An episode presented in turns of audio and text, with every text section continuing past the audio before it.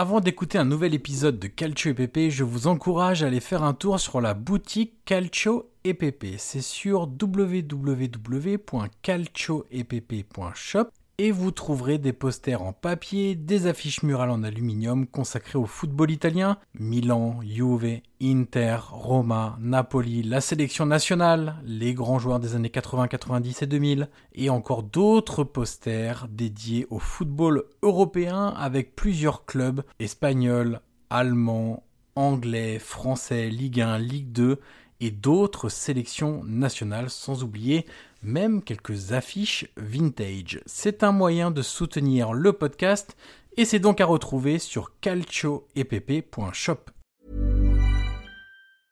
Hiring for your small business? If you're not looking for professionals on LinkedIn, you're looking in the wrong place. That's like looking for your car keys in a fish tank. LinkedIn helps you hire professionals you can't find anywhere else, even those who aren't actively searching for a new job but might be open to the perfect role. In a given month, over 70% of LinkedIn users don't even visit other leading job sites. So start looking in the right place. With LinkedIn, you can hire professionals like a professional. Post your free job on linkedin.com slash people today.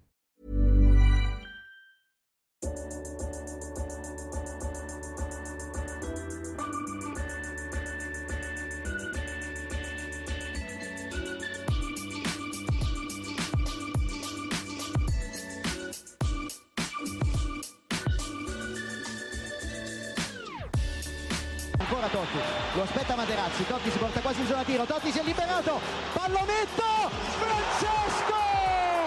Totti! Un gol pazzesco, pazzesco per il 2-0. Cacà in percussione, cerca l'ingresso in area ancora, Cacà, davanti al portiere, Cacà, rete, rete, rete, rete, Cacà! Pallone che arriva, Trezeguet! Totti! Trezeguet!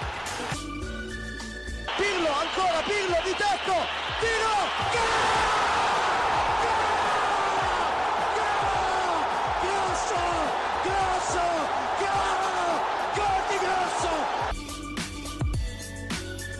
Prova a girarsi Icardi, destro secco, rete! Rete! Proprio lui! Il capitano! Fa esplodere San Siro! Avanti Cavani, avanti Matador! Avanti Matador! Sei tutti noi Matador! Ci prova con il testo! Si gonfia la rete! Si gonfia la rete! Si gonfia la rete! Matador! Bonjour à toutes et à tous et bienvenue sur un nouvel épisode du podcast Calcio EPP, le podcast 100% football italien. On aborde la dernière ligne droite du championnat saison 2021-2022, la dernière semaine de compétition nationale et cela méritait bien un petit épisode. Je suis évidemment toujours en compagnie de Guillaume Maillard Pacini. Salut Guillaume. Bonjour Monsieur Johan Crochet, bonjour à toutes, bonjour à tous. Écoute, Johan, une folle semaine qui s'annonce. Ouais. Euh, ça faisait combien de temps qu'on n'avait pas eu un- une lutte comme ça pour le titre à la dernière journée? Ah, c'est c'est très 2010, hein, 2010, 2010. l'Inter de Mourinho, la Roma de Ranieri. C'est incroyable, c'était un autre temps, un autre Ouais. monde. C'est ça, c'est ça. Mais euh, non, Non, hâte c'est bien, hein, franchement. hein. C'est Ouais, pour le suspense et tout, c'est cool, hein, franchement, de, totalement. de se dire qu'on a euh, à la fois euh, un enjeu en haut, un enjeu pour des places européennes et un enjeu pour le maintien. Et tout ça la dernière journée, c'est Ça faisait trop longtemps. Trop longtemps Exactement. n'avait pas vécu ça. on a trop longtemps souffert des, des championnats gagnés avec 5 ou 6 journées d'avance, donc euh, pour ne pas se réjouir de ce qui se passe aussi cette saison. Exactement, exactement. Alors Guillaume, on va revenir sur cette 37e journée et on va organiser ça autour de, de trois blocs. En gros, la lutte pour le titre, la lutte pour l'Europa League et la Conference League et aussi la lutte pour le maintien. Et évidemment, on va commencer pour la lutte, on va commencer par la lutte pour le titre avec bah, deux équipes qui restent euh, en lice, le Milan et l'Inter. Alors ce week-end, le Milan a battu l'Atalanta 2-0, l'Inter s'est imposé à Cagliari 3-1. On commence par le Milan, on fait l'ordre chronologique des deux matchs, parce que évidemment que quand on va parler de l'Inter, il faudra aussi parler de l'état d'esprit euh, de cette Exact, équipe ouais. euh, avec Ouais. la connaissance du résultat de Milan. Et donc un où ils étaient obligés de gagner, c'est-à-dire qu'un match nul euh, les condamnait leurs espoirs au titre. Euh, donc si on commence par Milan, Euh, alors toi, tu étais au stade. Euh, Est-ce que en première mi-temps, tu as vu comme moi et tu as ressenti comme moi un peu des jambes qui tremblent? Parce qu'on a eu des erreurs techniques vraiment très inhabituelles de joueurs qui, d'habitude, en temps normal, ne font pas ce type d'erreur sur des remises toutes bêtes, sur des décalages, sur des, des passes qui revenaient dans l'axe ou des passes qui allaient vers l'extérieur la ligne de touche. On a senti quand même un peu de tension en première mi-temps. hein. Ouais, je, je, je, sais pas si tu te souviens, moi, la frappe de Muriel, tu sais, ça, oui. ça débouche quand même d'une erreur de contrôle de Théo Hernandez mmh. qui se rate, euh, un contrôle tout simple en plus. Et c'est vrai que oui, tu, tu sentais qu'il y a des joueurs qui étaient un peu paralysés par l'enjeu parce que faut rappeler que à part certains comme Giroud, comme Maignan qui a gagné avec Lille la saison dernière, c'est une équipe comme qui reste très jeune et qui a pas beaucoup gagné hum, si tu prends joueur par joueur. Donc oui, j'ai ressenti ça. Après, c'est assez étonnant parce que c'est comme une équipe qui, en général, tu vois, quand elle est menée à Rome contre la Lazio, quand elle a été menée aussi par, par l'Elas la semaine dernière, c'est une équipe quand même qui reste assez calme et, pour renverser un score. Et c'est vrai que là, pour la première fois, alors, est-ce que aussi la pression du public, le fait que, que voilà, tu, tu savais que tu avais une, première balle de match, hum, c'était un peu contracté au début, ce qui peut aussi se comprendre. Après, la deuxième mi-temps était beaucoup plus fluide et le fait que tu ouvres le score assez vite en, en, deuxième mi-temps a forcément aidé euh, dans l'état d'esprit, euh, notamment parce tu es porté par un côté gauche, je, enfin par un côté gauche, pardon. Je sais pas ce que tu en penses, Johan, mais ce côté gauche-là, euh, entre Théo Hernandez et Léao, hum, c'est probablement l'un des meilleurs de Serie A parce que après moi j'ai beaucoup suivi l'Inter mais c'est pas pareil c'est un 3-5-2 donc avec Perisic qui a encore fait une passe décisive ce week-end mais en tout cas c'est vraiment l'axe fort on le savait depuis quelques mois même voire quelques années mais c'est vrai que cette année avec la progression de Léao qui a, marqué son 11e but avec Théo Hernandez qui a un, mis un but probablement l'un des plus beaux buts de la saison hum, c'est vraiment l'axe fort de, cette équipe là qui penche le à gauche parce que si tu vas à droite voilà, Calabre, elle est un peu dans, dans, le dur. Et devant, tu as une espèce de balotage permanent entre Messias et Salémec, ce qui est vraiment. C'est vrai que les deux se valent, mais c'est un qui est, qui est, un peu plus vieux que, que l'autre. Mais le côté gauche, c'est vraiment le côté fort de, de, Milan.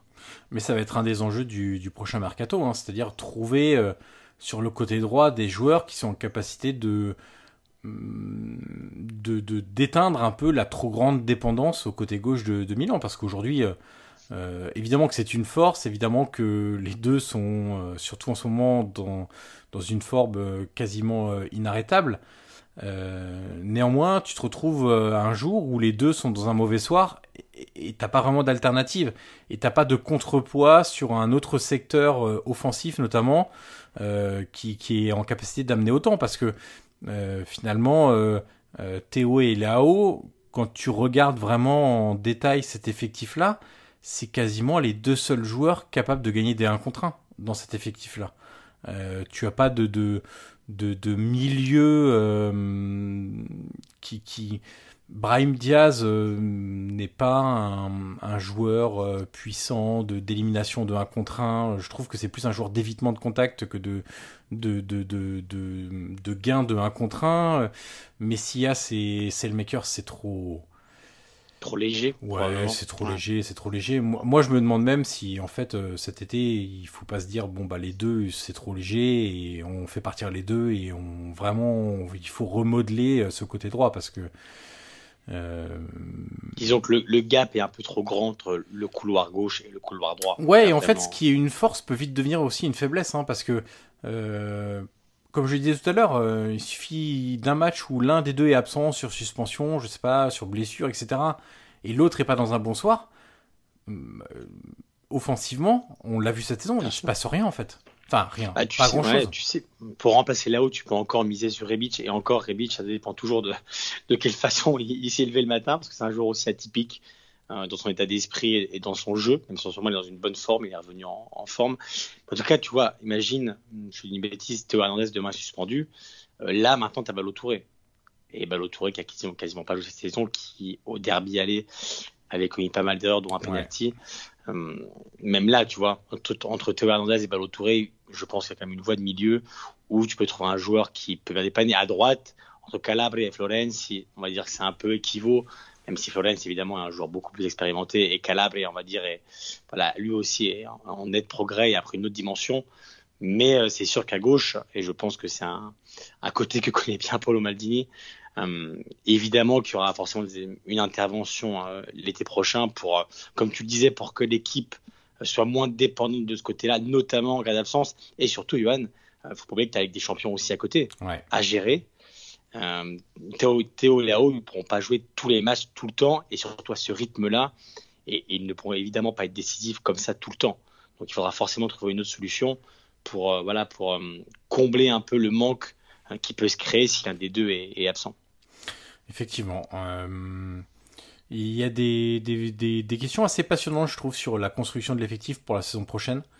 Euh, on y reviendra plus tard parce qu'on fera des, petites choses autour de, des, besoins des différents clubs, etc. sur le marché des transferts. Mais euh, disons que ce type de match-là euh, fait que tu as eu beaucoup de confirmations sur ce qui doit être amélioré pour la saison prochaine. Parce que ça fait maintenant quand même un moment que tout, toute la construction offensive dans le dernier tiers et, et même au-delà même de la construction, c'est déclencher une action qui change euh, de rythme, qui change euh, la, vitesse d'exécution d'une action qui accélère tout, ça passe par Léao, surtout.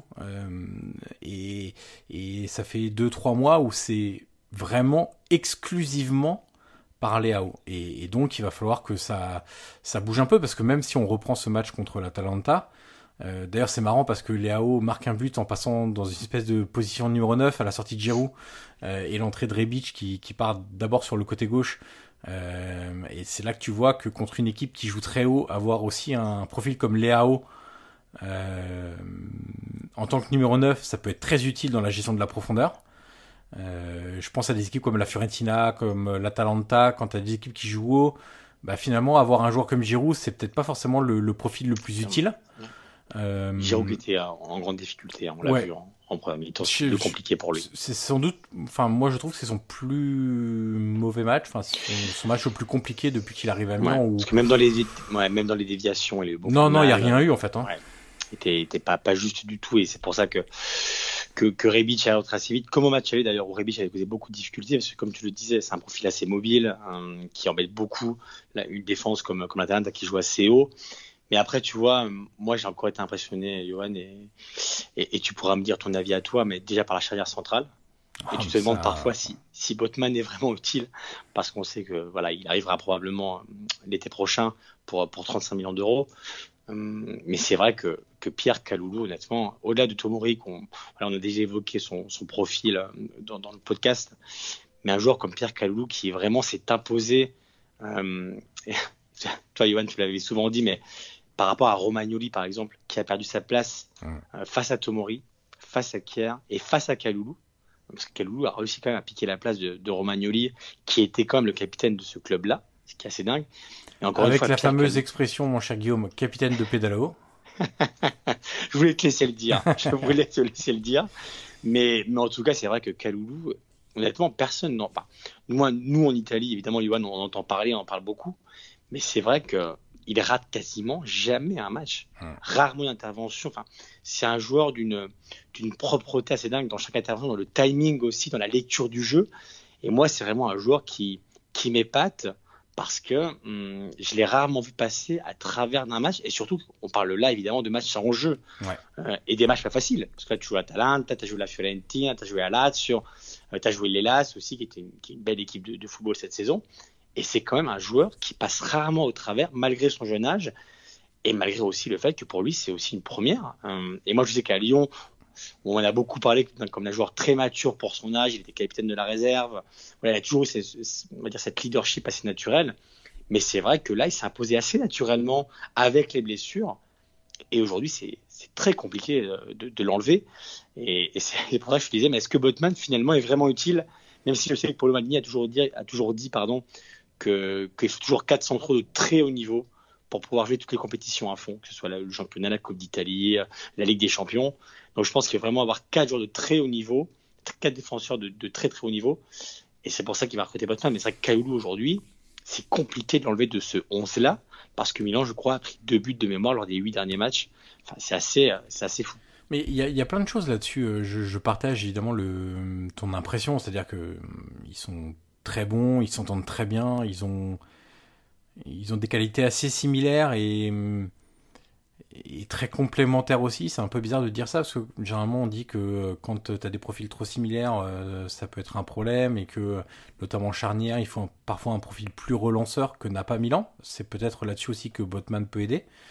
Euh, évidemment que, que Botman ou un autre, hein, mais si c'est Botman, ça va être très important qu'il soit là parce que les, le fameux 4 défenseurs centraux, c'est évident. Et, et dans les 4, il compte Kier. Et on verra comment il va revenir Kier de sa lourde blessure, parce que c'est pas anodin, euh, passer la trentaine, d'avoir une telle blessure et, et voir à quel niveau tu reviens. Euh, il y a aussi quelque chose qui va être peut-être un peu plus compliqué à gérer pour Kaloulou aussi, c'est la saison de la confirmation, qui va arriver la saison prochaine. C'est-à-dire qu'une fois que tu as surpris tout le monde, euh, fondamentalement, les, les, les, attentes des gens, même les attentes au club vont changer. C'est-à-dire que. L'exigence aussi. Voilà, c'est-à-dire que là, euh, euh, il dépannait, si tu veux, quelque part, euh, Kaloulou. Si l'année prochaine, ça devient un taulier, entre guillemets, les attentes ne seront pas les mêmes, les regards ne seront pas les mêmes, et, et tout ça, ça pèse aussi, euh, je parle pas de qualité footballistique, mais plutôt de, de, de qualité mentale et, et d'approche autour des, de, de, ton métier, de ton match, etc. Euh, donc euh, là-dessus, il y a plein de, questions aussi qui sont très intéressantes. Mais aujourd'hui, tu vois, euh, même si Botman revient, même si Kier revient, si on se base uniquement sur ce qu'on voit depuis 8 journées, dire 8 journées depuis le mois de janvier, effectivement, quand cette charnière-là est alignée, c'est très impressionnant. Après, on est obligé de mettre un, une sorte de bémol, c'est qu'il faudra voir aussi en Ligue des Champions. Bien sûr. Parce que ah ouais. cette charnière-là n'a pas été testée en Ligue des Champions de manière continue, parce qu'il y avait Kier, et que Kier a joué la Ligue des Champions, et donc euh, Kier a l'expérience, Kier a tout ça, donc il faudra voir évidemment un petit peu tout ça, mais effectivement, si on se base simplement sur ce qu'on voit depuis janvier, euh, c'est la meilleure charnière. Bluffant. Mais Ouais, c'est la meilleure charnière d'Italie. C'est tout simple en fait. C'est c'est ceux qui arrivent à museler le mieux euh, les attaquants adverses. Je, trouve qu'ils sont vraiment à un niveau de, performance très élevé où ils combinent euh, euh, ce qui va très bien avec l'évolution du jeu, un, grand dynamisme, une grande explosivité sur les premiers appuis, un côté robuste aussi dans, les duels, capable d'aller assez vite aussi pour éventuellement courir vers ton but et dans la gestion de la profondeur. Enfin bref, ils ont quand même pas mal de dans le jeu aérien, c'est c'est peut-être là, pas là où ils sont le plus forts, mais ça reste tout à fait acceptable pour le haut niveau. Bon, il y a quand même euh, il y a quand même pas mal de, de choses positives. Et en plus, quand derrière eux, t'as Maignan qui, mine de rien, t'as parlé du tir de Muriel tout à l'heure. Moi, l'arrêt qui m'hallucine le plus, c'est face à Zapata quand il tire en pivot en deuxième mi-temps, enfin en fin de match, où il l'arrête euh, avec les jambes, avec une position un peu bizarre d'arrêt. Voilà, euh, l'Atalanta a deux grosses occasions. Bon, bah, Maignan est à chaque fois dessus aussi. Donc, euh, Ouais. forcément, ça, ça, ça aide aussi euh, à, à bien performer. Euh, Ouais, une autre chose, ouais, une autre, une autre considération, je, alors je, je- tu me diras si c'est d'accord. Moi, j'ai- j'aime beaucoup aussi. Alors, on peut dire clairement que c'est Stefano Pioli va probablement jouer les matchs de sa vie, de sa carrière dimanche, parce qu'on rappelle que c'est un, un entraîneur même assez décrié parfois en Italie. Enfin, pas décrié, mais parfois moqué. Voilà, évidemment pour, par, par son palmarès qui, qui est assez maigre, parce qu'il a, il a très rarement gagné dans sa carrière d'entraîneur. Donc, euh, donc voilà, pour lui, dimanche contre Sassuolo, ce sera évidemment très très important. Hum, mais moi, une, une qualité que, que j'aime beaucoup chez cet entraîneur-là, c'est euh, sa flexibilité tactique. Mhm. Et, et toi, je sais que tu es très attaché à, à ça. Mais tu vois, par exemple, euh, vu du stade, tu vois, par exemple, euh, beaucoup de, évidemment des joueurs qui savent parfaitement ce qu'ils doivent faire. Mais si tu regardes toute la saison générale, euh, et d'ailleurs, la Gazette en parlait lundi, euh, lundi matin, au lendemain du, match, c'est une espèce de 4-1-4-1 avec Tonali qui était plus haut. Euh, et en fait, moi, cette saison, j'ai vraiment marqué ça avec l'AC Milan, c'est que à chaque match, vraiment, tu as des innovations. Euh, alors, pêle-mêle comme ça, t'as parfois t'as du Théo qui part dans l'axe, comme euh, au match aller face à l'Atalanta. T'as Calabria aussi qui repique parfois et qui laisse passer une, dans une défense à trois. Donc, en fait, il y a beaucoup de, de, de modes de ce Milan-là qui est assez caméléon et qui, en fonction de l'adversaire, sait aussi s'adapter. Et c'est grâce aussi évidemment à, son entraîneur. Et c'est vrai que qu'au fur et à mesure des matchs, tu vois quand même un, Stefano Pioli que bah, nous on le connaissait évidemment, Johan, mais c'est vraiment la, première fois que je le vois aussi euh, flexible et surtout que souvent ça marche. C'est un entraîneur qui a su aussi se remettre en question, qui a beaucoup progressé euh, depuis son arrivée à Milan, qu'il avait repris à l'époque le, flambeau de, Gianpaolo. Mais c'est vrai que cette saison, vraiment, ça me marque cette capacité à s'adapter et à surprendre l'adversaire, que ce soit même Tudor euh, face, face à l'Elas ou Gasperini deux fois sur Marcello match retour. Il a vraiment su parfois euh, inventer des choses pour, euh, bah pour créer évidemment la surprise chez l'adversaire. Et, je trouve que cette capacité d'adaptation, c'est hyper important dans le football d'aujourd'hui, le football moderne, parce que c'est très bien évidemment d'avoir des dogmes qui sont évidemment importants pour, euh, voilà, pour les valeurs d'une propre équipe, mais savoir s'adapter euh, à l'adversaire et regarder ses faiblesses pour appuyer dessus, moi c'est vraiment une, qualité que je vois chez ce Milan-là. Euh, cette saison, c'est vraiment quelque chose que moi qui m'a marqué. Alors, tu me diras ce que tu en penses, mais moi c'est un truc vraiment qui m'a qui m'a surpris parfois parce que ça marche assez souvent. C'est vrai, et hum, Pioli est pas connu pour avoir. Euh, hum, comment dirais-je euh, non, mais un côté dogmatique ou des idées très arrêtées en fait. Euh, après, c'est toujours pareil. Moi, il y a plein d'entraîneurs qui ont des idées très arrêtées qui me plaisent et des entraîneurs plus flexibles qui, qui me plaisent aussi en fait. Moi, pour le coup, je suis pas dogmatique là-dessus, mais mais tu as donné des exemples. Je pense aussi à Pioli qui, quand c'était nécessaire, a mis Kessie en individuel sur le 6 adverse. Quand il mettait Kessie en 10, c'était pas tant pour ce qu'il allait apporter à son équipe avec ballon, mais plus sur comment il allait bloquer le 6 adverse. D'ailleurs, ça lui avait été reproché euh, par, euh, par Saki. Euh, je me rappelle plus le match, je me je suis pas sûr que ce soit le derby aller, je sais plus après quel match ça avait été. Euh, le, derby retour, il l'avait fait sur Brozovic par exemple pour marquer. mais ça, ça n'avait pas beaucoup marché. Mais en tout cas, c'est peut-être le derby retour alors et Saki, je me souviens, l'avait allumé dans la Gazeta et j'avais trouvé ça un peu curieux. En gros, il avait dit, euh, il avait dit, euh, Pioli arrête de euh, quand Pioli sort du cadre et, et veut faire déjouer l'adversaire, c'est pas bon, il faut qu'il joue son jeu, etc. Et, et bon, après, on sait que Saki voilà, est très attaché à ce qu'il pense lui et uniquement lui, mais mais j'avais trouvé ça dur parce que c'est c'est une une clé de lecture qui était intéressante quand même de la part de de, de Pioli et après ça marche, euh, t'es le roi du monde et ça marche pas, euh, t'es le dernier des idiots comme à chaque euh, innovation tactique que tu tentes. Innovation tactique sur sa propre équipe, hein. je parle pas d'innovation tactique dans le monde du football, mais mais mais voilà. je te propose Guillaume qu'on passe sur sur l'Inter.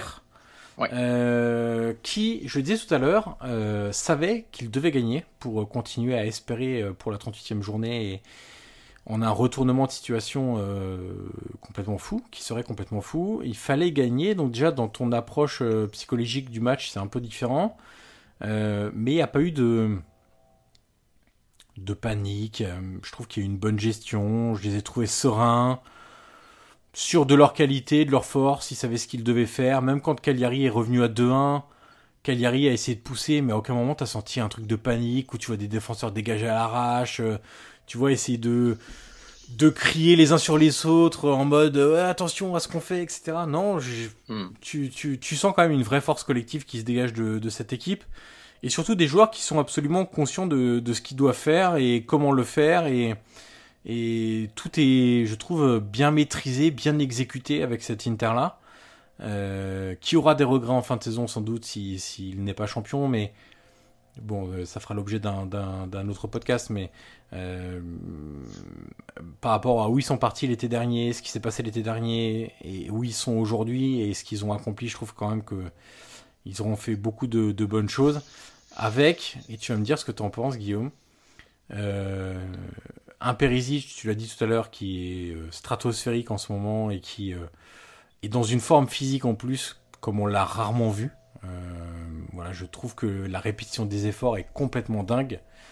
Euh, et d'ailleurs, c'est limite presque un, problème en fait, parce que tu as acheté Gossens 25 euh, millions d'euros au mois de janvier, alors qu'il était encore blessé, donc il pouvait pas jouer tout de suite. Mais ça fait euh, quoi? Ça fait deux mois, deux mois et demi qu'il serait en capacité de jouer et donc d'augmenter ton temps. Alors il a été absent quatre mois, donc euh, on sait très bien qu'il n'avait pas joué 90 minutes, donc 30 minutes, enfin un quart d'heure, 30 minutes, plusieurs fois 30 minutes. ensuite on passe à une heure de jeu, etc. Et en fait, à part des bouts de match, Cossens. Euh, le problème, c'est que tu peux pas. Quoi.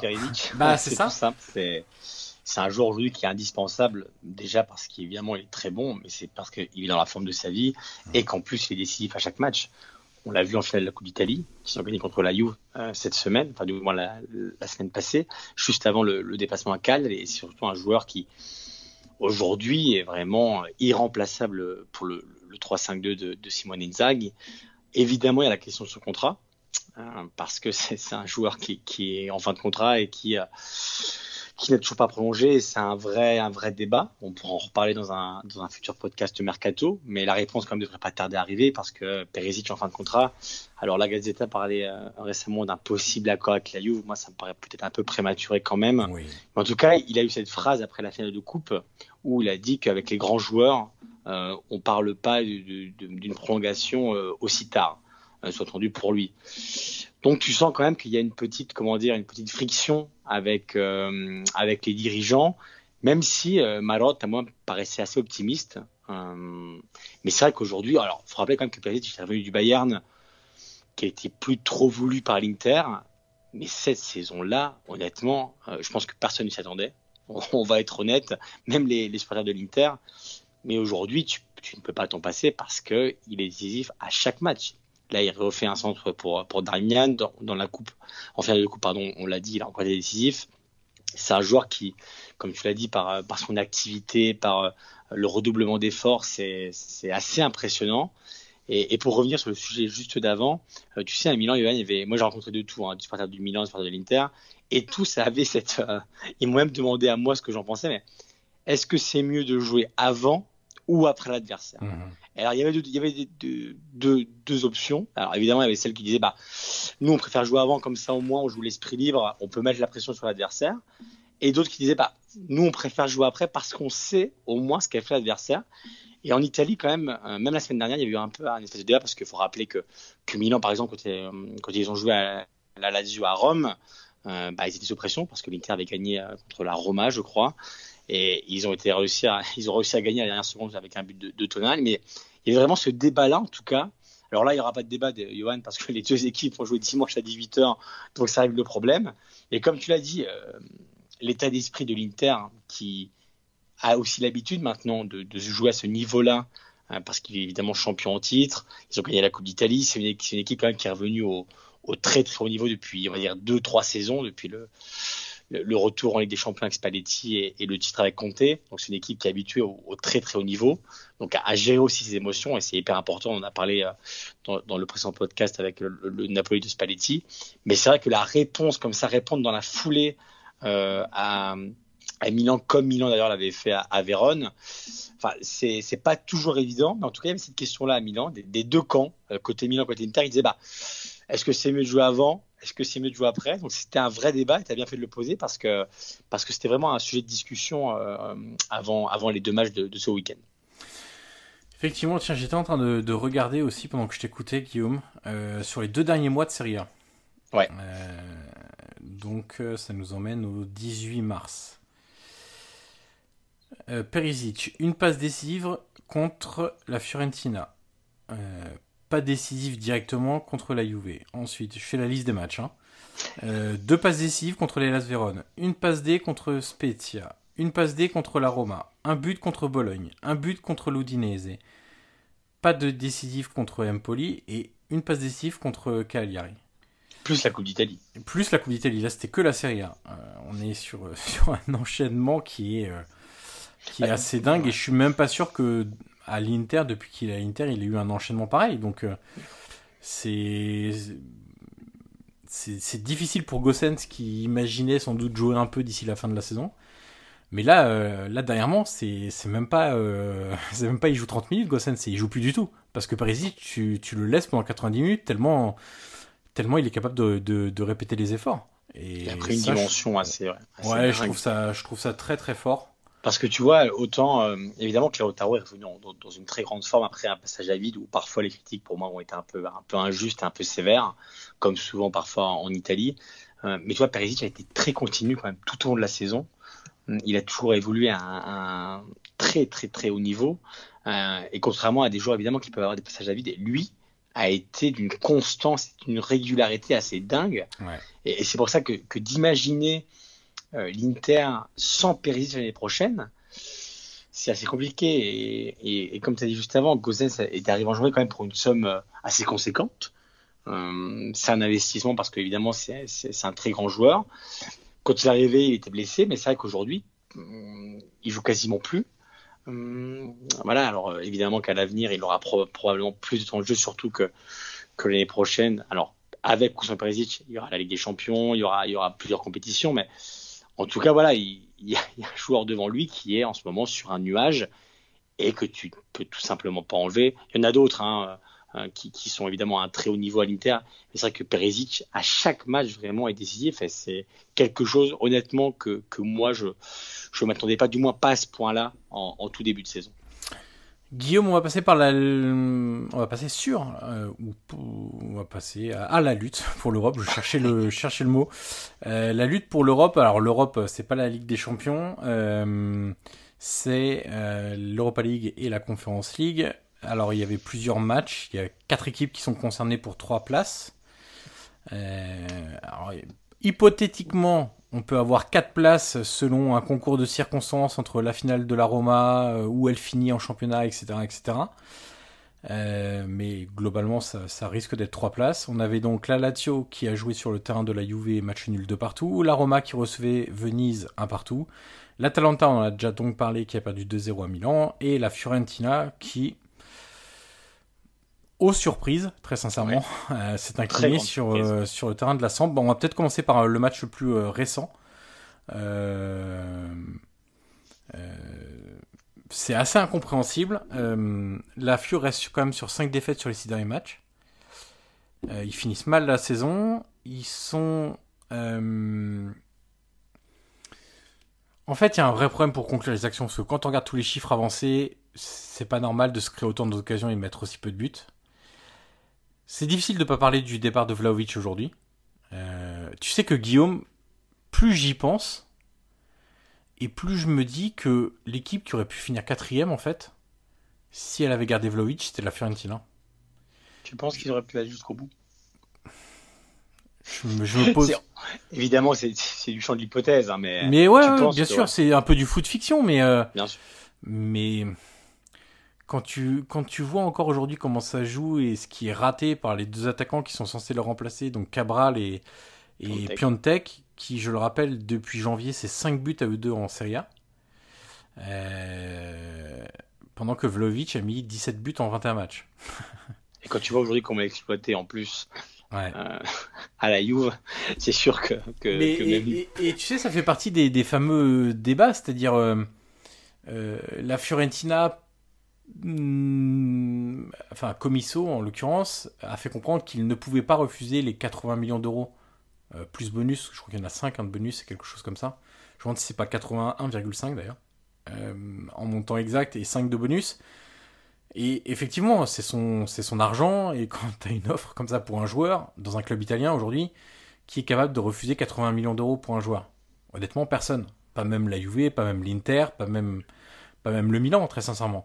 Donc, euh, mais en même temps, tu te dis, euh, si tu avais réussi à accrocher la quatrième place, de facto, avec la participation en phase de groupe, plus euh, donc les, primes de résultats que tu aurais obtenues, plus la billetterie qui t'aurait rapporté beaucoup plus que si tu te qualifies simplement pour l'Europa League, tu aurais déjà récolté la moitié de cette somme-là. et donc tu te dis, il y a un petit côté, je, trouve, hein, il y a un petit côté et si. Et si la Fiorentina avait gardé Vlaovic, bah, je, me demande s'ils n'auraient pas été en capacité de. Je n'ai pas envie de dire que je suis persuadé parce que c'est pas vrai, c'est comme tu l'as dit, c'est une hypothèse, c'est de la fiction. Mais j'ai envie d'y croire en fait. Euh, et, là aujourd'hui, ce qu'on voit, ce qu'on voit, on a les mêmes défauts qu'en début de saison, c'est-à-dire des ailiers qui ne marquent pas ou qui ne marquent pas assez. Euh, je suis désolé, Nico Gonzalez, moi c'est un joueur que j'adore. Je trouve que dans, le type de joueur qui va vite, qui dribble, qui gagne d'un contre un, je trouve que c'est. Je pense que tu es d'accord, Guillaume. Hein, ah oui, il a, évidemment. Il a quelque chose de. Ouais, il a quelque chose de particulier, quoi. Vraiment, euh, tu, sens une qualité technique euh, qui, est, assez dingue. De l'autre côté, Sotil, ça marque pas assez. Euh, Iconé, ça marque pas assez. Même à gauche, quand Saponara joue et que Gonzalez est mis à droite, ça marque pas assez. Il y a un problème de, oui, de, finition parce que le circuit pour arriver à la conclusion est, bon. Oui. Mais il y a évidemment un gros problème de finition et, malheureusement, quand, en plus, il y a forcément inévitablement un problème de confiance euh, au fur et à mesure des matchs euh, qui fait que bah, tu t'enlises dans une espèce de, dire, de pessimisme permanent où tu sais que euh, bah, tu vas arriver euh, à, ce que tu veux, mais tu n'arrives pas à conclure. Et, et à force, une, une, sorte de cercle vicieux que, euh, où, tu n'en sors pas parce que contre la Samp, ils ont encore évidemment des, des occasions, mais du moment que tu conclues pas, et tu l'as dit, euh, il y a aussi un problème de individuel. Si tu prends le rendement de chaque joueur, euh, tu vois, moi j'ai eu, euh, j'ai parlé avec Jonathan Iconé pour Eurosport la semaine dernière, et même lui me disait, je lui, je lui ai demandé, mais qu'est-ce qui te manque? Alors lui, il arrive en janvier, donc on, peut être aussi un peu plus, un plus clément, mais voilà. Mais il, m'a dit, j'aimerais être plus décisif, et, et tu vois que c'est quelque chose qui le pèse quand même. Euh, il avait été à Naples, on, s'en souvient, quand, quand la FIO gagne 3-2. Euh, avec, un, beau but de Cabral pour, pour finir, mais tu sens que devant vraiment chaque joueur a, a du mal à élever son niveau. Et à l'époque avec Vlaovic, tu maximisais beaucoup des occasions parce que lui en manquait très peu. Euh, et, c'est sûr qu'aujourd'hui c'est un joueur qui, qui, te manque. Après, est-ce qu'ils auraient pu être quatrième ou pas? Malheureusement, le, on le saura jamais. En tout cas, disons, ils auraient pu en tout cas euh, rester un peu plus haut, plus longtemps. Et, mais ce blackout, tu vois, je me, je me l'explique mal quand même parce qu'il y a évidemment ce problème de finition, mais même mentalement, parfois, je trouve que l'équipe était un peu la lumière et, que même l'euphorie, euh, il y a eu beaucoup d'euphorie cette année à Florence, beaucoup d'enthousiasme parce que c'est une équipe évidemment qui a joué euh, euh, avec le feu ces dernières années, qui a eu beaucoup beaucoup de mal à revenir. Et cette saison, le, jeu qu'a vu, que, que tu as pu voir au flanc, qui, qui, a été parfois très flamboyant et très agréable à voir, le jeu d'Italiano, bah, j'ai l'impression qu'il y a un truc qui s'est un peu, un peu cassé, comme si la machine, tu sais, comme si le jouet s'était un peu cassé en fin de saison, euh, même si la trame reste là. Tu sens que même lui en manque parfois de solutions et qu'il est un peu, euh, un peu dépité par, bah, par le manque de, de résultats qui arrivent et qui pourrait mettre en péril quand même une fin de saison. Et alors je dis pas que ça gâcherait tout parce que tu as posé des bases solides et il faut rappeler que c'est sa première saison euh, à Italiano, donc euh, c'est très important pour la suite. Mais il y aurait quand même, tu vois, un petit goût amer de se dire, bah, le fameux et si. Mhm. Euh, et, et c'est sûr que ce serait, ce serait un peu dommage parce que Florence elle a vraiment vibré et finir la saison comme ça, c'est c'est très compliqué. Et pour lire un peu les journaux de Florence, même aujourd'hui, tu sentais que même les journalistes étaient un peu un peu amers parce que tu finis sur une mauvaise note euh, et ça pourrait te gâcher la pas la saison mais, mais une partie et, et ce serait dommage.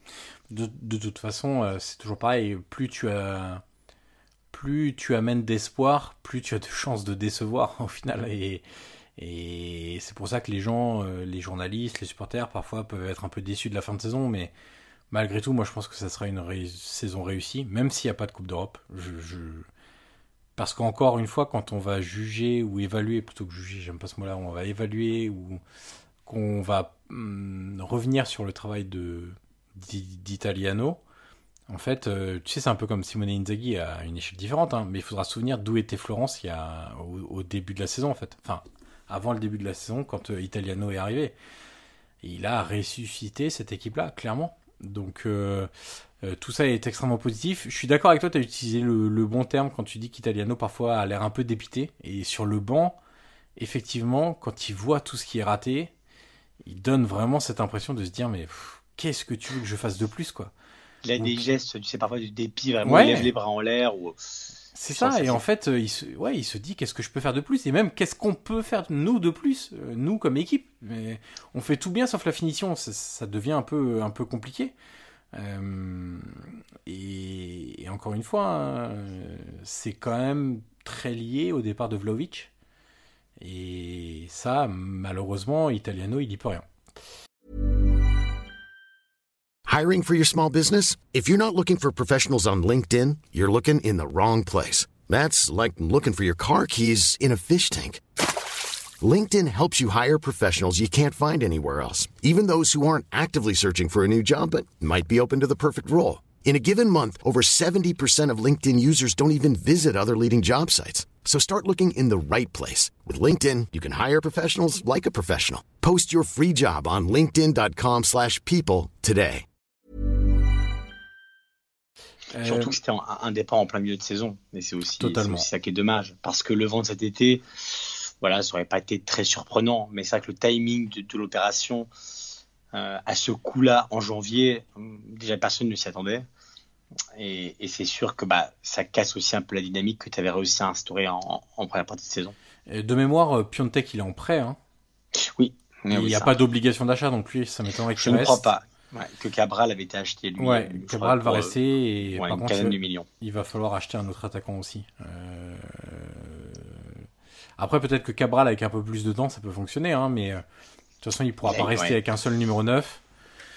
Mais, euh, mais voilà. C'est dommage parce que Piontek avait bien, avait bien commencé, comme souvent. Bah, comme souvent. Ouais. et ça, c'est un peu, c'est un peu, voilà, un peu éteint au fur et à mesure du temps. Et Cabral, voilà, ça fait, ça fait six mois, euh, tout le monde disait le plus grand bien, tu sens qu'il y a un potentiel. Voilà, après, peut-être que, bah, comme, comme Iconé euh, m'avait dit, il faut aussi du temps d'adaptation et avec une préparation dans les jambes, avec une demi-saison. Bien sûr. Peut-être que, voilà, tu as posé quand même des bases assez solides pour une première saison et je suis d'accord avec toi. Pour moi, la, la Fiorentina a quand même réussi sa saison, même s'il y a un goût amer à la fin. Donc, euh, la saison prochaine, avec tout ça d'accumulé, peut-être que tu peux, tu peux vraiment viser. alors, le top 4, on verra bien en fonction de ce qui va se passer cet été, mais au moins viser une place euh, européenne qui pourrait quand même arriver en fin de saison. Hein. Il reste plus qu'un match, c'est encore possible. Bien sûr. Mais, mais voilà, peut-être que l'année prochaine, tu peux être là avec plus, on va dire, plus de consistance. On passe à la Roma, Guillaume. Euh, c'était ah. euh, c'était samedi soir, pardon. Ouais. Euh, match. Combien de tirs? Match. ah, mais attends, on va y venir. C'est, tu dis, avant d'enregistrer, en fait, tu m'as dit match lunaire et j'avais, tu vois, j'avais noté ça sur sur mes petits points. J'avais mis exactement match lunaire. J'ai même mis une bizarrerie du football. il faut savoir déjà, quand on va parler des stats, il faut savoir que le match en temps global a duré 101 minutes. Avec les arrêts de jeu, etc. Sur 101 minutes, il y a eu 50 minutes de temps effectif de jeu. Déjà. On va dire déjà que c'est pas beaucoup, mais c'est un peu une constance. En Italie, 50 minutes de temps de jeu effectif, 46 tirs. Ça veut dire qu'on est quasiment à un tir par minute de la Roma sur ce match-là. 15 arrêts de Menpa, le gardien finlandais.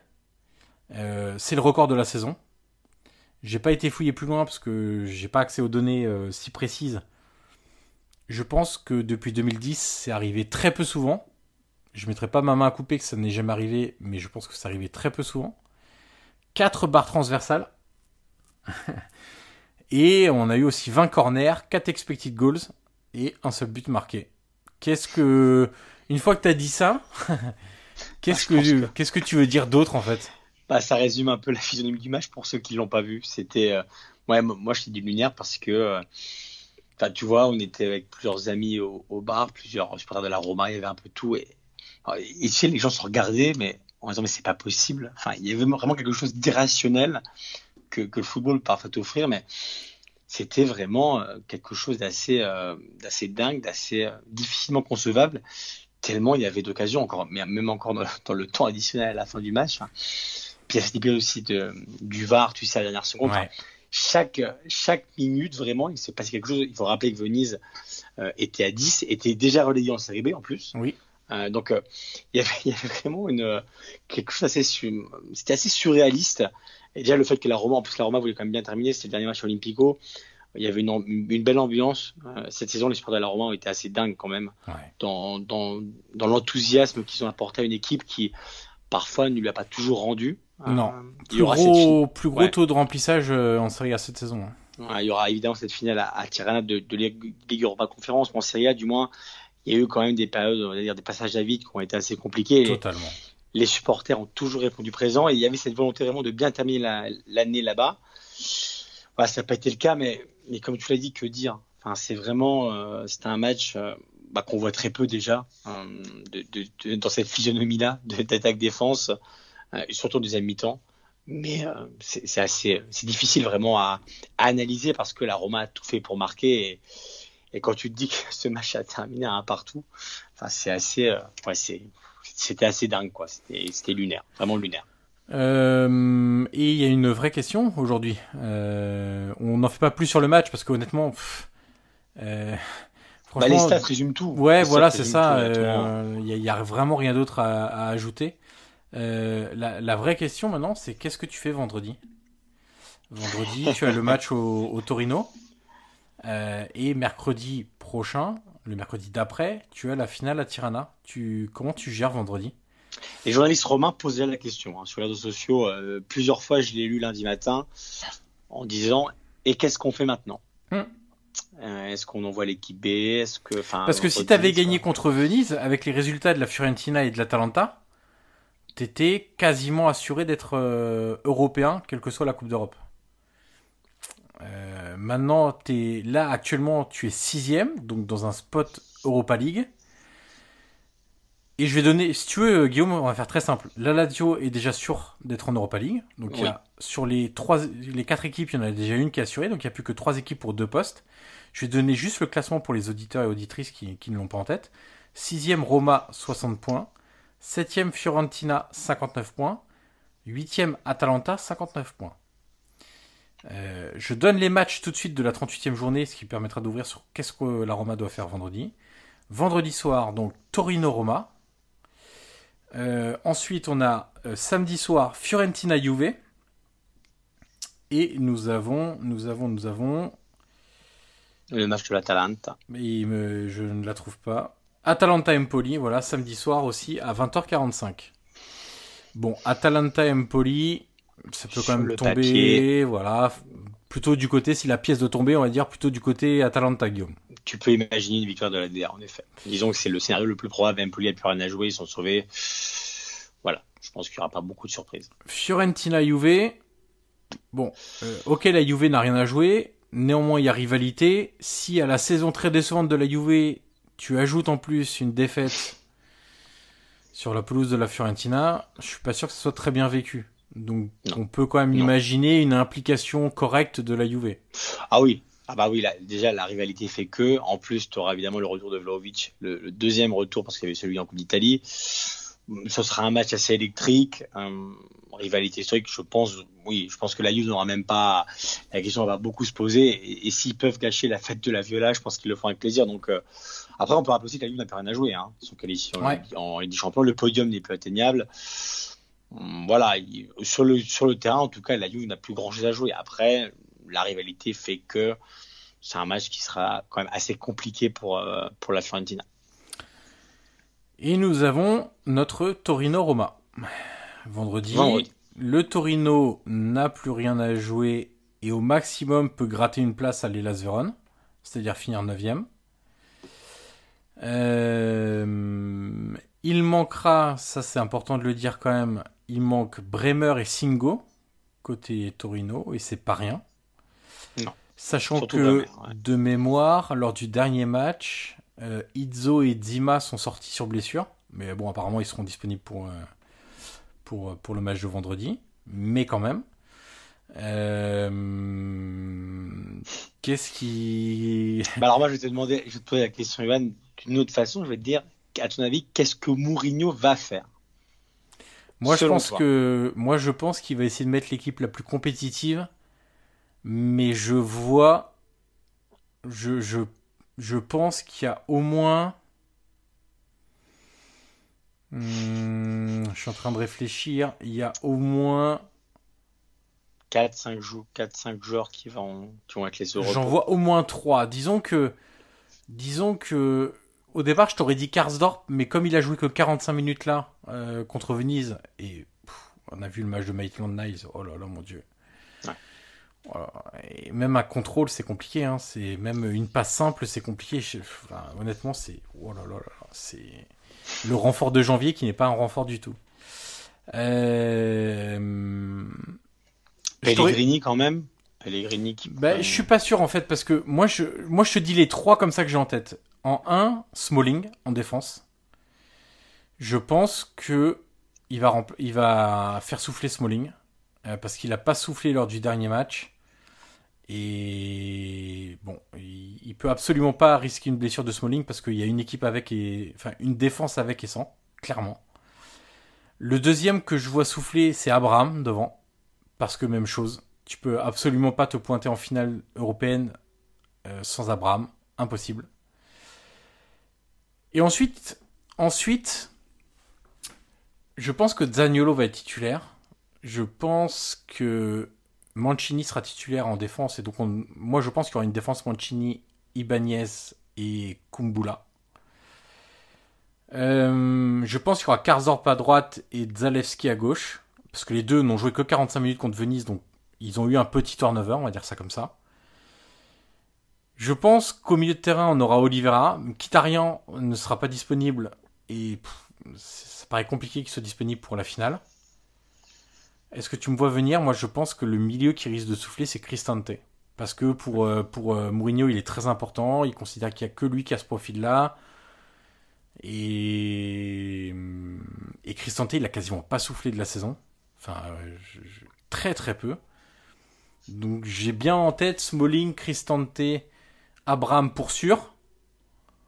Euh, doute, doute euh, comme toi sur Pellegrini.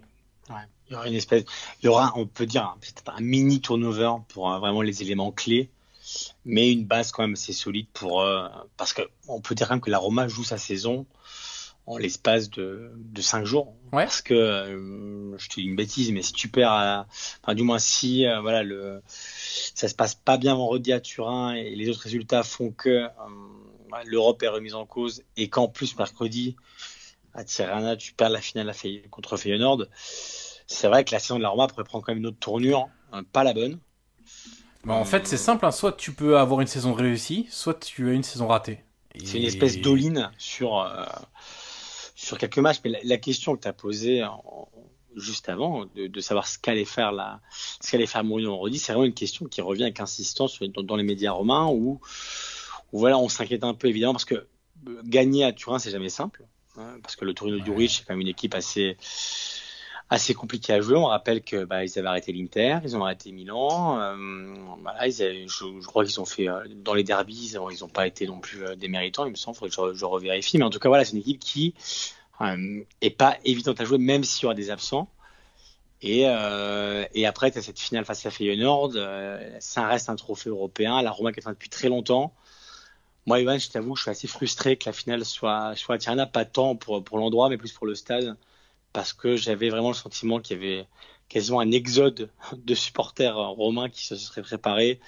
J'ai eu beaucoup de messages pour me dire, mais il n'y a que ça en place, pourquoi et je connais beaucoup de supporters de la Roma qui vont partir, de France, qui vont partir à Rome, rien que pour, pour voir le match, pour le vivre là-bas, parce qu'ils sont assez frustrés de ne pas pouvoir aller à Tirana.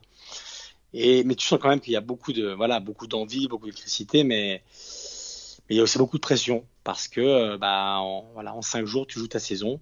Euh, Mourinho joue aussi, bah, voilà, évidemment qu'il a apporté quelque chose pour, euh, pour sa, sa, première année, mais euh, si tu l'as fini de, de mauvaise façon, il y a quand même un, débat qui pourra s'ouvrir. Euh, euh, alors pas à Rome, euh, et tu le sais Johan, parce qu'à Rome, Mourinho pour l'instant est intouchable, ou quasiment, dans les médias ou même dans les radios, mais, et même chez les supporters.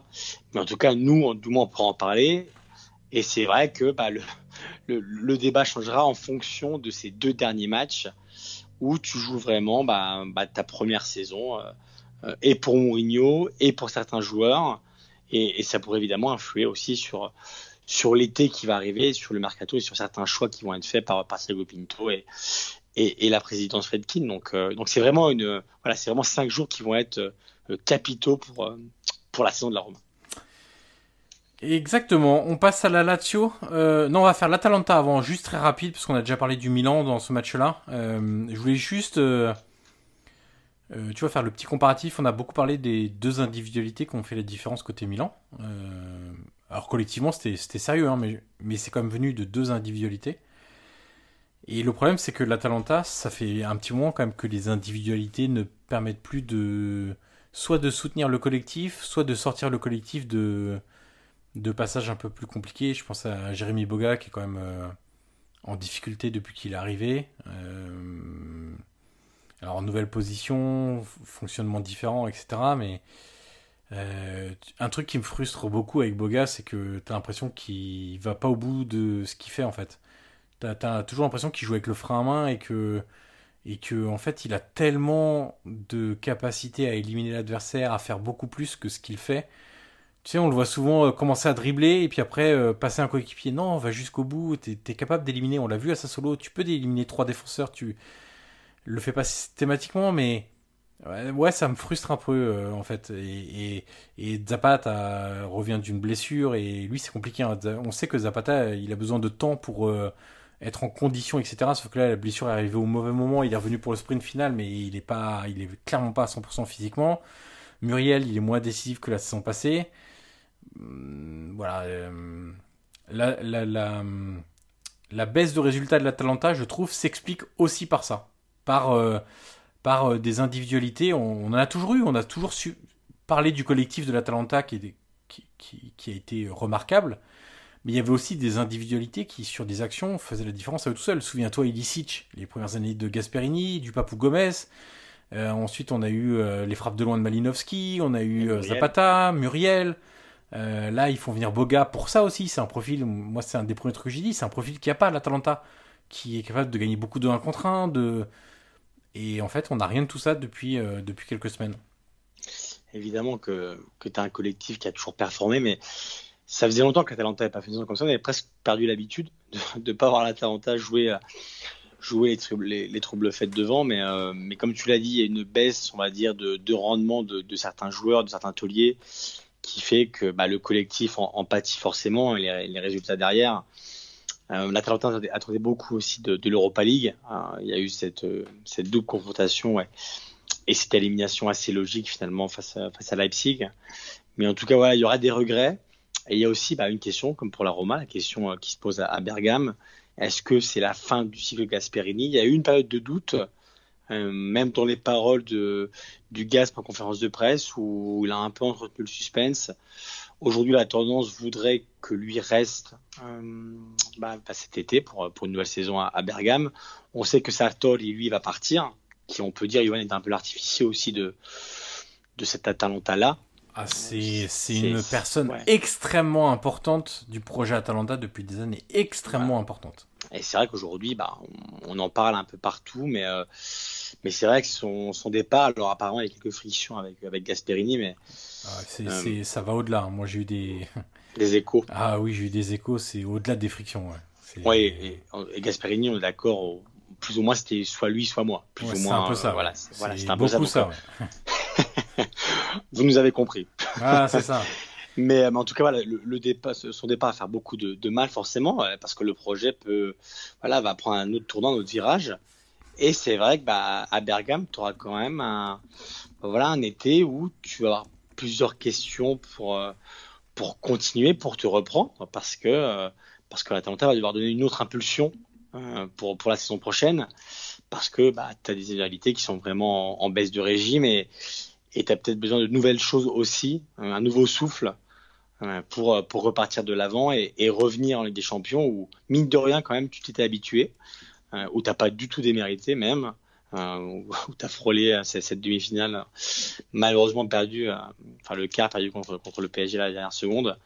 Mais en tout cas, voilà, vrai qu'à l'Atalanta, il y a quand même un cycle qui peut se fermer, mais qui peut reprendre encore avec Gasperini. Mais on sent quand même qu'il y a, il y a quelque chose peut-être de nouveau à apporter pour que bah, ce collectif justement voilà brille de nouveau parce que voilà en ce moment du moins cette saison il y a eu vraiment des, voilà, des, des, périodes assez compliquées pour, euh, pour ce collectif-là qui, qui aujourd'hui, pour moi, doit être renouvelé, euh, peut-être pas dans les grandes largeurs, mais il y a quand même beaucoup de retouches à faire pour, euh, voilà, pour retrouver la, la DA qu'on a connue ces, ces dernières années. Mais tu as quand même des bases, évidemment, pour repartir. Hein, Bien sûr.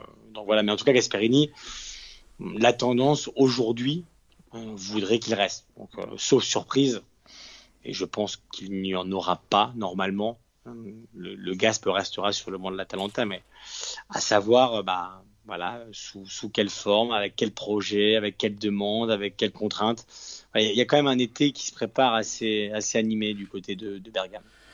On finit sur la course à l'Europe avec la Lazio qui a, elle, tamponné son ticket pour euh, l'Europa League euh, grâce au but final de Milinkovic Savic, encore lui, à la 96e minute sur la pelouse de l'Allianz Stadium avec, euh, ça va pas aider son cas, mais une perte de balle de Moiskin euh, sur un 3 contre 3 euh, qui donne une transition à, la Lazio qui marque le but égalisateur. Bon, on va dire que c'est pas la meilleure gestion de, de, de balles de la on carrière. On en reparlera de, la Juve. Hein, ouais, ouais, oui, on n'en parle pas aujourd'hui, mais on aura le temps d'en reparler. Il y a beaucoup de choses à dire. Hein. C'est comme le Napoli, enfin, on peut pas parler de tous les clubs, mais mais euh, je, trouve que, je trouve que la Lazio a fait vraiment un bon match. Euh, pour moi, c'est parmi les meilleurs matchs cette saison. Je trouve qu'il y a eu des séquences collectives qui étaient vraiment de, de grande qualité.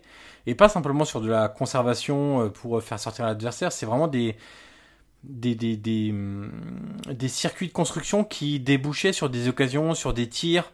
Il y a eu beaucoup de séquences à une touche de balle, où ça a accéléré le jeu, où la Juve était en difficulté. Je j'ai été vraiment séduit par euh, ce match de la Lazio et, et en me disant euh, bah, si la première année de, de Sarri se conclut comme ça, euh, presque vivement la deuxième en fait.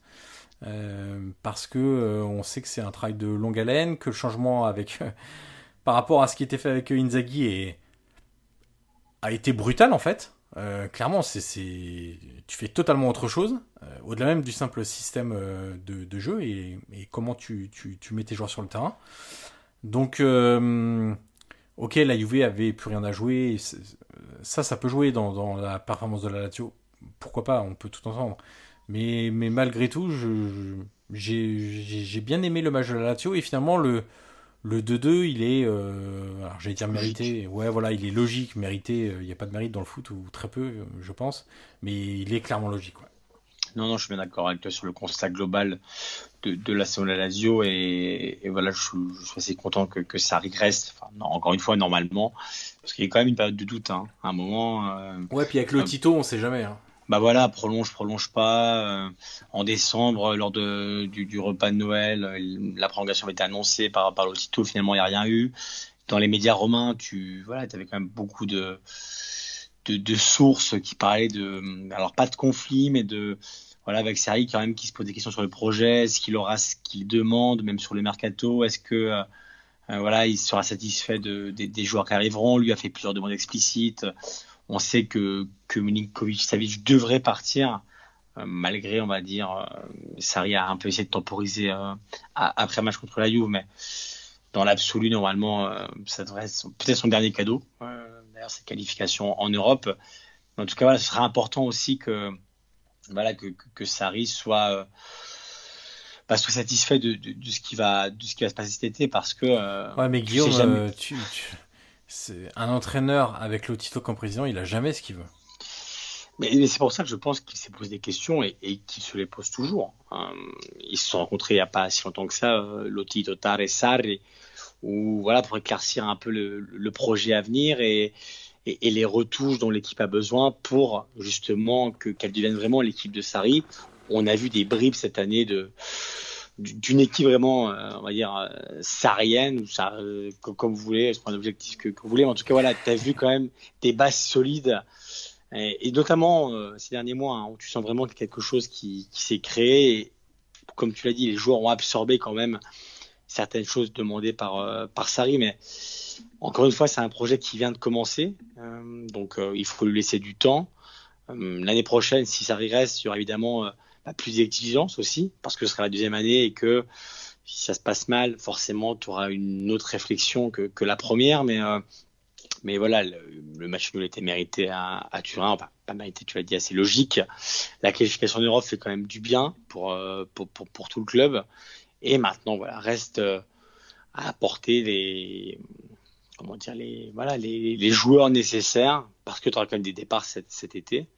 Euh, est-ce que Romagnoli, par exemple, ton, joueur va arriver en, défense centrale? Euh, Est-ce que euh, il y aura aussi le poste de gardien qui va être qui va être discuté, on va dire, parce que parce que Berisha Reina, voilà, je pense que tu peux quand même trouver mieux. Stracocha. C'est Stracocha, pardon, pas, pas Berisha, Stracocha. Honnêtement, honnêtement, c'est pas le poste prioritaire pour moi à changer. Hein. Enfin... Non, mais en tout cas, c'est ce qui filtre. Ouais, ouais, bien sûr. Dans, les médias, donc euh, oui, pour moi, pour moi aussi, je pense que tu, tu, dois intervenir ailleurs en priorité, du moins. Après, évidemment, tu sais, tout dépendra quand même de du départ de Milikovic. Euh, mm. Déjà, s'il se fait et surtout à quel prix. C'est sûr que que le vendre aujourd'hui à 80 millions et encore, si tu le vends à 80 millions, ce qui est pas dit et ce qui est pas donné Après, évidemment, tu peux refaire une équipe autour de ça, mais, euh, mais c'est sûr que tout dépendra de, de ce départ-là. Donc, euh, donc c'est, c'est, on va dire, c'est le point de départ de, du mercato que que la va faire et, et Sarri il sera évidemment très attentif. Il a déjà fait une liste de joueurs qu'il réclame pour pour mener à bien son projet. Donc euh, donc ce sera quand même un te dis, un, été assez animé et surtout si Sarri n'est pas content euh, et entre le Tito Sarri on a bien vu qu'il pouvait y avoir quelques tensions rien ne te dit que en plein été tu sais pas vraiment ce qui peut se passer donc euh, donc ce sera surveillé en tout cas l'objectif européen est atteint et c'était quand même bah, c'était un peu ce qui attendu au début de saison donc là-dessus Sarri quand même a, a, pour le coup le, le résultat de, de son côté après quelques turbulences aussi cette saison on passe à la lutte pour le maintien, mon cher Guillaume. Dernière partie de, ce podcast avec deux équipes euh, qui restent en lice pour le dernier spot disponible pour se maintenir. Je précise d'abord, tu l'as dit tout à l'heure, que Venise euh, a été relégué. Euh, c'était juste avant le match contre la Roma. Et ce week-end, on a eu aussi la relégation du Genoa. bon, Guillaume, on n'est pas surpris. Hein. pendant hmm. combien de saisons de Calcio PP on a dit voilà. Ça va peut-être être la saison de la descente, ça va peut-être être la saison de la descente. Bon, bah, ce coup-ci, on y est. À force de jouer avec le feu, malheureusement, ouais, le, le s'est brûlé. Club historique, c'est, c'est forcément triste pour, euh, pour la Serie A, mais tu l'as dit, c'était attendu. Et, et, ces dernières saisons ont été vraiment trop compliquées. Beaucoup de choix hasardeux, euh, que ce soit sur le banc, sur le terrain. Il y a eu la vente tardive de, de Preziosi, donc, euh, voilà, tout ça fait qu'aujourd'hui, bah, le, coup près est tombé. Et, je disais tout à l'heure une interview de, de Clichy, le capitaine, qui disait que c'était attendu. Donc, tu vois, même les joueurs, eux, le voyaient bien quand même que c'était quelque chose qui pendait au nez, une espèce de d'épée de Damoclès au-dessus de ta tête, et, elle est tombée. Euh, bah, c'était quelque chose qui était quand même attendu par, par tout le monde. Il nous reste donc la Salernitana et Cagliari. Euh, alors j'ai vu le Empoli Salernitana. Honnêtement, je me suis régalé. Match hyper sympa, très ouvert, beaucoup de jeux, des occasions, des buts, des rebondissements.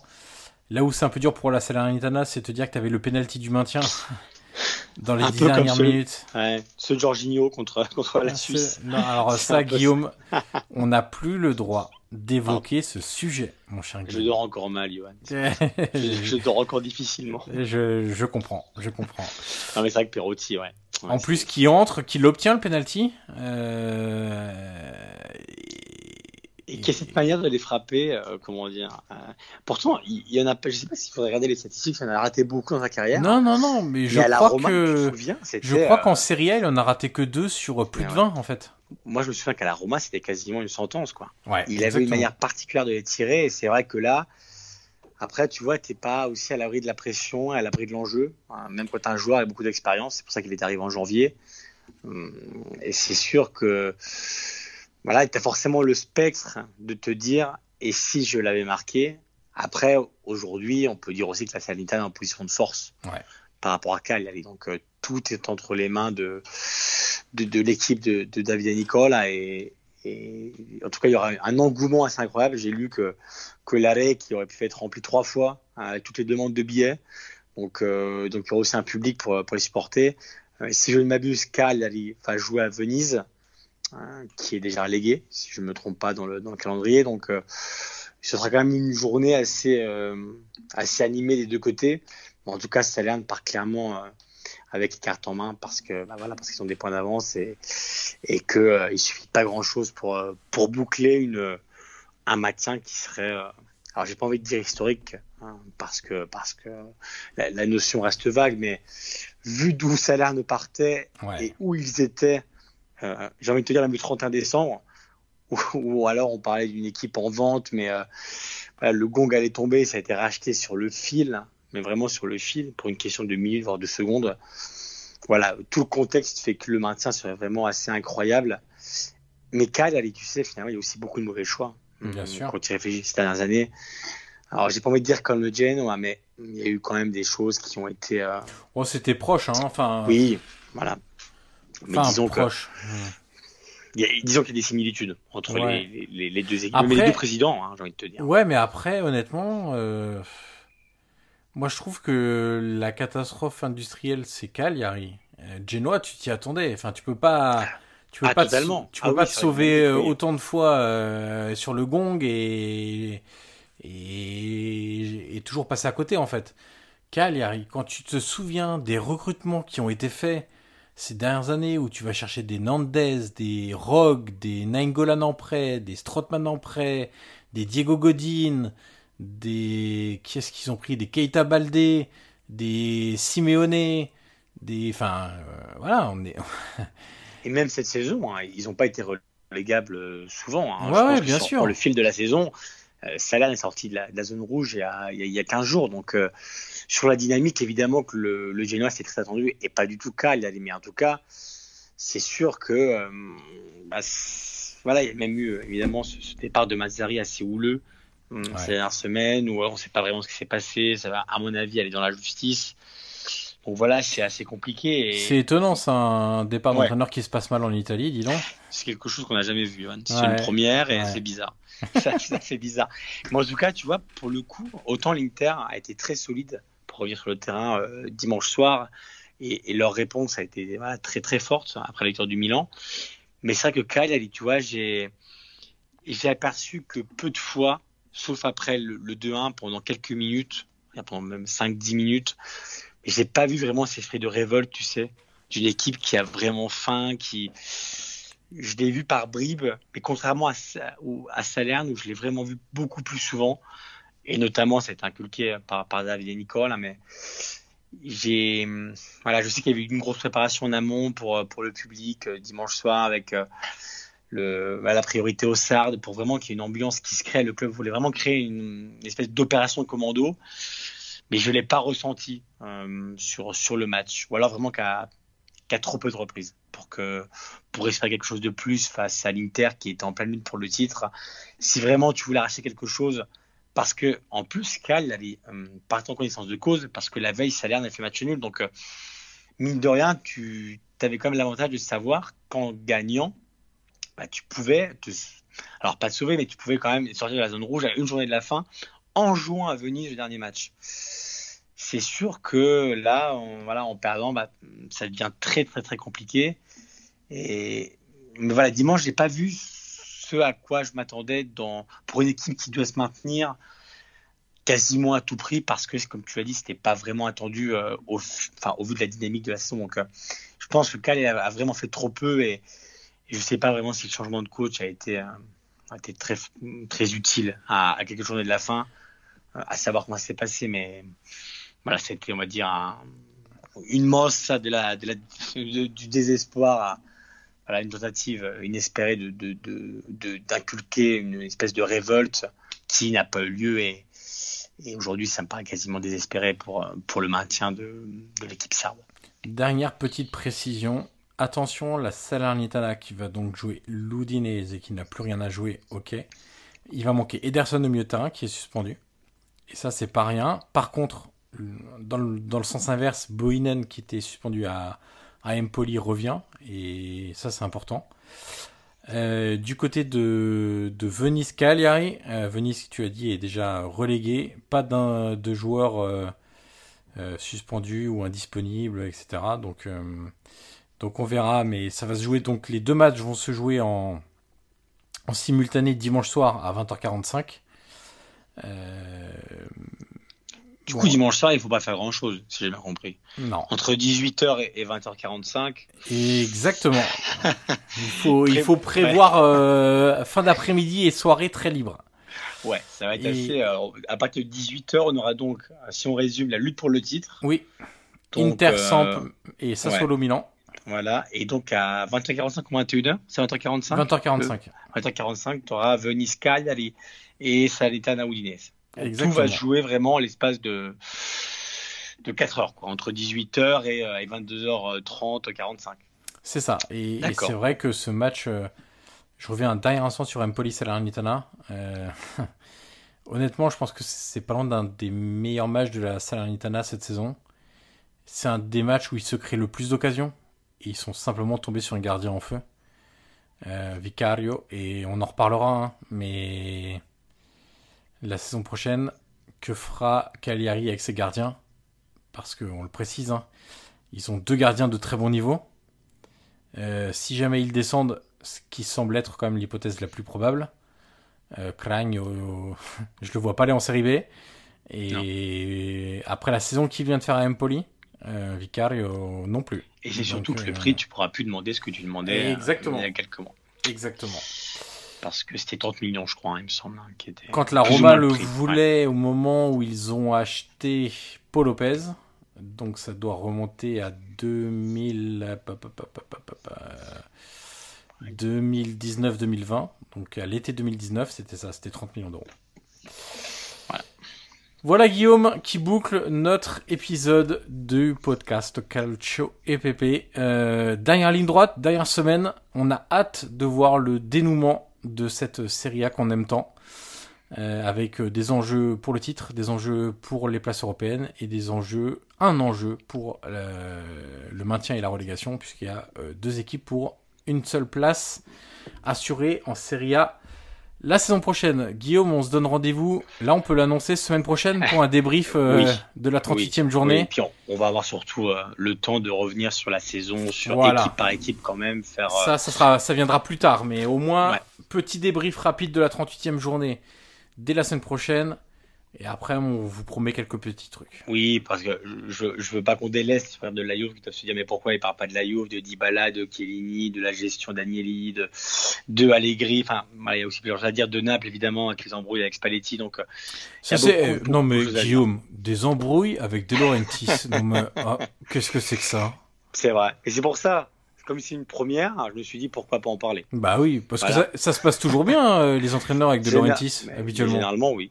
Généralement, bah, Vigatzo, c'est bien fini. Euh, Ancelotti, c'est bien fini. Bah, Benitez, ça c'est bien fini. Benitez, ça c'est bien fini. Pas de problème. Euh, Sarri, ça c'est bien fini. Voilà. Euh, c'est vrai que c'est assez rare. C'est assez surprenant, mais je me suis dit, tiens, pourquoi pas en parler, Johan C'est d'accord, évidemment. Bien euh, sûr. Voilà, sais, dès qu'il faut apporter un peu de nouveauté et des choses euh, qui ne se sont jamais passées, on est là. Hein. en tout cas, voilà, tout ça pour dire qu'évidemment, il y aura un épisode de fin de saison pour débriefer la dernière journée, la 38e, qui va être dingue. Et après, avec calme, ce sera tous repris de cette fin de saison folle, bah, club par club, on pourra parler du mercato, on pourra parler de ce qui va venir, on pourra parler de plein de choses, euh, Johan. Il y aura quand même pas de choses qui vont venir. Et puis en plus, il n'y aura pas de coup de euh, l'hiver prochain, donc bon, on pourra parler de plein de choses. Donc les Nations, Johan, on va pas se mentir. Bon, c'est pas. La quoi? Il y a Ligue des Nations. C'est qu'est-ce que bah, je sais pas, je sais pas ce que c'est. Ah non mais moi les compétitions internationales là pendant six mois on m'en parle pas, hein. moi ça, ça n'existe plus hein, tout ça. Hein. donc, euh, ouais. On fera des vidéos de calcio EPP pour combler un peu le manque euh, qui va se créer bientôt. Donc, euh, donc voilà, on, on, revient vite en tout cas. Et puis allez petit instant promo Guillaume, à retrouver ton interview de Jonathan Iconé sur eurosport.fr ouais, que tu as sorti ce week-end je crois. Bah Et à retrouver sur rmcsport.fr, euh, interview avec Valentin Gendret, latéral français qui monte avec les Lecce en Serie A. Euh, voilà, comme ça vous avez deux petites interviews à retrouver pour, euh, pour avoir, comme on aime bien le faire, et mettre en avant les, les joueurs, et parfois ils sont français, parfois ils sont pas français, mais les joueurs qui font le football italien. Merci Guillaume, on se retrouve donc dès la semaine prochaine. Et puis on souhaite quand même à tout le monde une merveilleuse 38e journée. Il y aura des déçus, mais il y aura aussi des personnes qui sont hyper contentes. A très vite.